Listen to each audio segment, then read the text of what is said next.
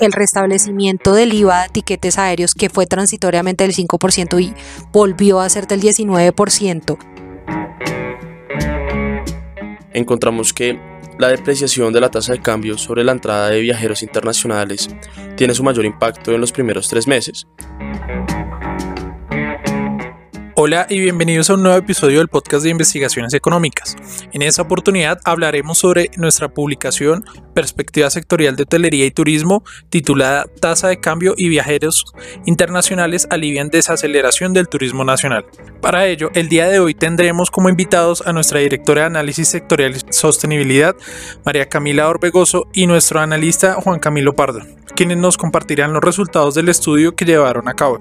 Un gusto María Camila, empezamos contigo. Quisiera que nos contaras sobre ese informe, cómo lo hicieron. Muchas gracias Nicolás eh, y gracias además por este espacio. En términos generales, la motivación de este estudio radica en que a pesar de que hemos visto una desaceleración del sector de hotelería y turismo en línea con lo que viene pasando con la economía nacional, con lo que está pasando con el consumo de los hogares y, y en general unas condiciones económicas más desafiantes durante este año 2023, aún la actividad del sector hotelería y turismo definitivamente se encuentra en niveles relativamente altos. Esto lo decimos cuando comparamos, por ejemplo, el nivel de PIB del sector en Colombia versus los pares regionales como Chile, Perú, Brasil, encontramos que Colombia, la actividad hotelera y de turismo se encuentra muy por encima de lo que está pasando en nuestros pares. Entonces, pues, esto es una de las grandes motivaciones de este estudio. Además, porque el sector ha enfrentado este año más allá de lo que está pasando con la economía nacional, dos choques importantes. El primero es que las aerolíneas Viva y Ultra Air se retiraron del mercado y estas aerolíneas representaban 25% del mercado de pasajeros nacionales a inicios de este año. Entonces eso fue un choque importante en la oferta de, de, pasajes aéreos, que es uno de los medios de transporte más solicitados para el turismo en el país. Y en segundo lugar, el restablecimiento del IVA de tiquetes aéreos que fue transitoriamente del 5% y volvió a ser del 19% y también se tuvo una extensión del pago de IVA de los servicios de alojamiento que ya a partir de este año quedó inhabilitada, por así decirlo, volvimos a pagar este IVA en servicios de alojamiento. Esto también encareció el costo de hacer turismo en el país, es decir, tuvimos nuevamente dos choques, el tema de aerolíneas y el tema de impuestos, y aún con todo y eso, eh, vemos que el sector más allá de desaceleración, ha tenido un comportamiento muy destacado en el contexto internacional. Esa es la principal motivación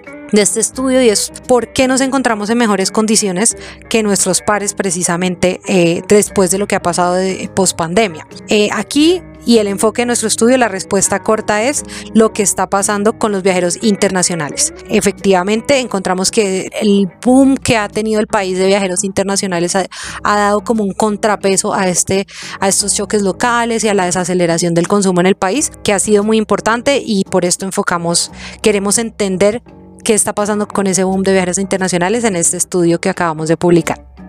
Muy interesante, Cami, y ver cómo hemos visto esta dinámica a nivel de Colombia. Ahora quisiera que nos alejáramos un poco y ver la perspectiva más a nivel internacional. Para esto, Juan Camilo, quisiera preguntarle a usted cómo es eso de que los viajeros internacionales han presentado un contrapeso. Hola Nicolás, un saludo a todos los oyentes, muchísimas gracias por este espacio. Bueno Nicolás, lo primero es que la recuperación post pandemia en Colombia de los pasajeros internacionales ha superado de fuerte las expectativas y lo sucedió en el resto del mundo. Por ejemplo, con cifras a 2022, el total de viajeros que entró al país se ubicó un 10% por encima de los niveles prepandemia, destacando frente a lo que sucedió en las demás regiones del mundo, en donde se mantiene rezagada frente a los niveles que se tenían en el año 2019. Por otro lado, el flujo de viajeros nacionales a causa del retiro de las aerolíneas se ha ido desacelerando de forma importante, tan así que en lo corrido de este año presenta una contracción de dos dígitos frente al mismo periodo del año pasado. Ahora acá sí me parece importante decir que los viajeros locales representan cerca del 75% del total de viajes que se realizan en el territorio nacional. Lo que en realidad nos pareció muy interesante dentro de nuestro estudio es que el aumento en la entrada de viajeros internacionales en el último año ha coincidido con el comportamiento de la tasa de cambio. De hecho, encontramos que esta relación se ha mantenido durante los últimos años, en donde los meses con una depreciación de la tasa de cambio se correlacionan positivamente con un crecimiento un incremento en el número de extranjeros que visitan el país.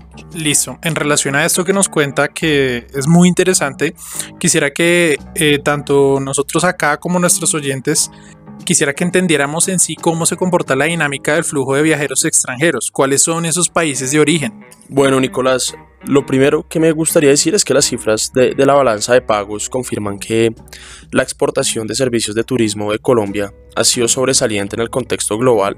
Después de la pandemia, hemos sido la economía que ha reportado la recuperación más rápida de toda Latinoamérica en la exportación de servicios de turismo y en general el 85% del flujo de pasajeros internacionales a Colombia en el primer semestre de 2023 provino especialmente de 10 países, entre estos Estados Unidos, México, Panamá, España, Perú, Ecuador, Chile, República Dominicana, Brasil y Argentina.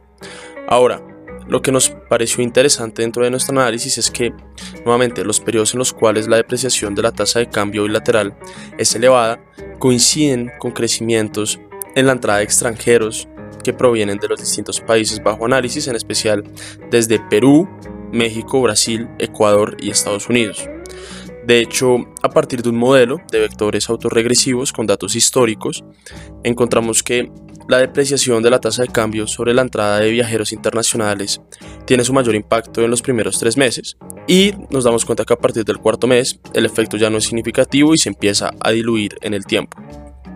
¿Esto que nos sugiere? Pues bueno, esto nos sugiere que en caso de presentarse una apreciación importante de la tasa de cambio frente a las monedas de los países bajo análisis, la entrada de extranjeros podría verse de cierta forma perjudicada, es decir, más allá de parecer una tendencia estructural, parece ser quizás un efecto transitorio.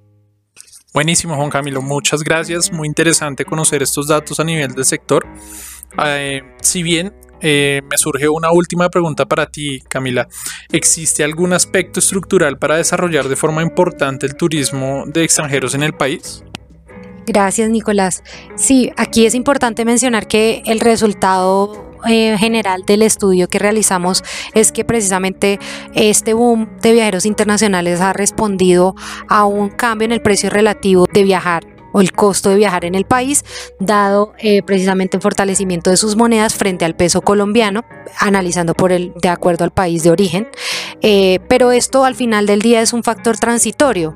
Lo que uno quisiera es que el sector turístico tuviese una expansión, además acompañada de cambios estructurales que permitieran una expansión en el largo plazo y que no dependieran solamente del tema de la tasa de cambio. Es decir, dada la coyuntura actual, uno podría pensar que el próximo año este flujo de viajeros se va a moderar porque prevemos que haya una apreciación del peso. Entonces, uno lo que quiere es continuar como eh, montarse en este boom pero acompañándolo con factores estructurales que potencien el desarrollo del sector, como por ejemplo, aquí es importante identificar cuáles son los atractivos que encuentran los viajeros internacionales para venir al país.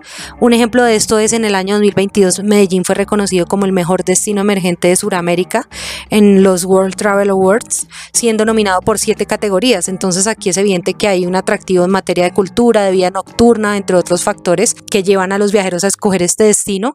El segundo tema eh, grande de potencial que tiene el país es en el ecoturismo. Colombia pues es el segundo país más biodiverso del mundo y efectivamente ha habido un boom en atractivo de ecoturismo en el mundo. Entonces aquí hay un potencial por explotar muy importante en la medida en que el territorio colombiano, los viajeros que han, han venido ya destacan su biodiversidad y su belleza natural y además hoy en la actualidad los viajeros buscan tener experiencias sobre todo en este tema en ambientes naturales ha cogido mucha fuerza entonces aquí efectivamente pues identificamos un potencial importante. Entonces en la medida en que el interés por el atractivo del turismo local continúe es importante que el país acompañe ese interés con la provisión adecuada de eh, infraestructura, por ejemplo, lo que, lo, que, lo que es importante es fomentar la inversión privada y pública para ampliar la infraestructura turística del país, sobre todo en vías, si es por acceso en carreteras o inclusive la llegada de nuevas aerolíneas que aumenten la oferta en las rutas aéreas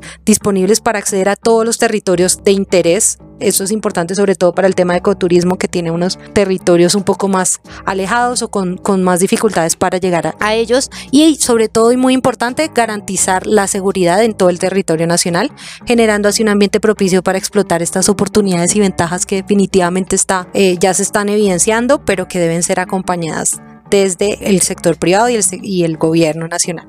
Bueno, muchas gracias Camila y Juan Camilo a nuestra audiencia por acompañarnos el día de hoy.